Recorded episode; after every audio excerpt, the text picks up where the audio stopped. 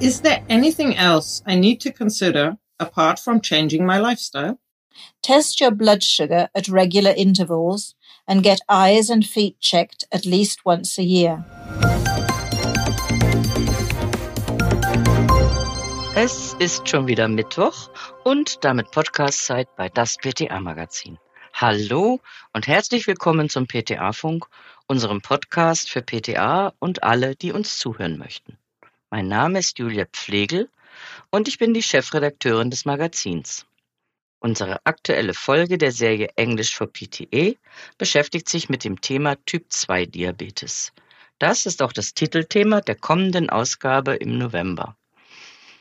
Eine Kundin fragt in der Apotheke, wie sie mit der Diagnose Diabetes umgehen soll und welche Veränderungen im Lebensstil nun auf sie zukommen.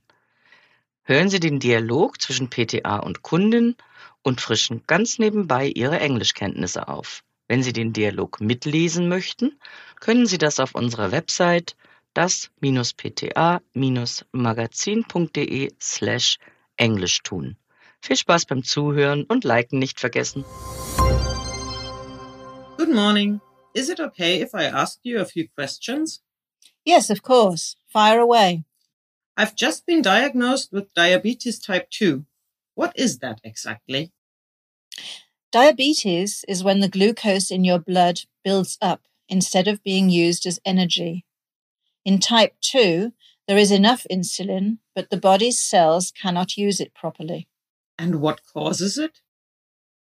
It's mainly due to lifestyle factors and genetics. Being overweight, an unsuitable diet, and lack of exercise over a long time can all affect the function of the pancreas.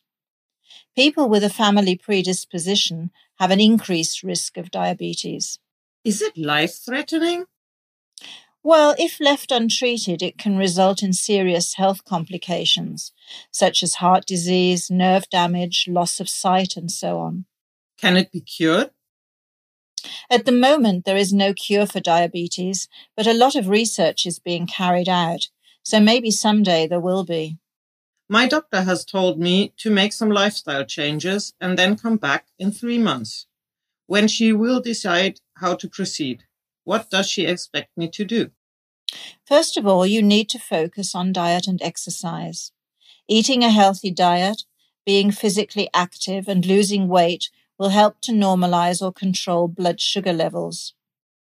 Try to aim for a minimum of three hours of activity a week. These measures might even be enough. If not, the next phase of treatment is taking medication. Additionally, your doctor will refer you to a certified diabetes educator who will help you.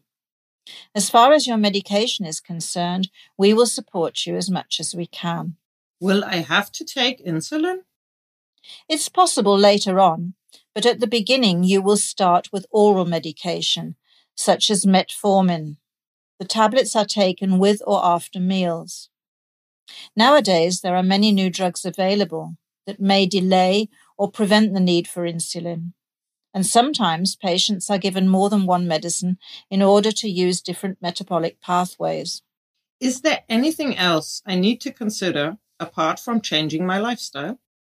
Test your blood sugar at regular intervals and get eyes and feet checked at least once a year. Would you like me to give you some written information and send you some email links?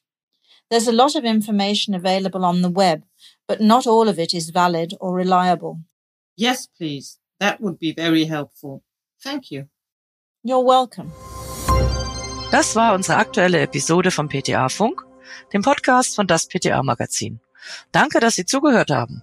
Wir freuen uns über Downloads, Likes und Kommentare. Auf Wiederhören bis zum nächsten Mal.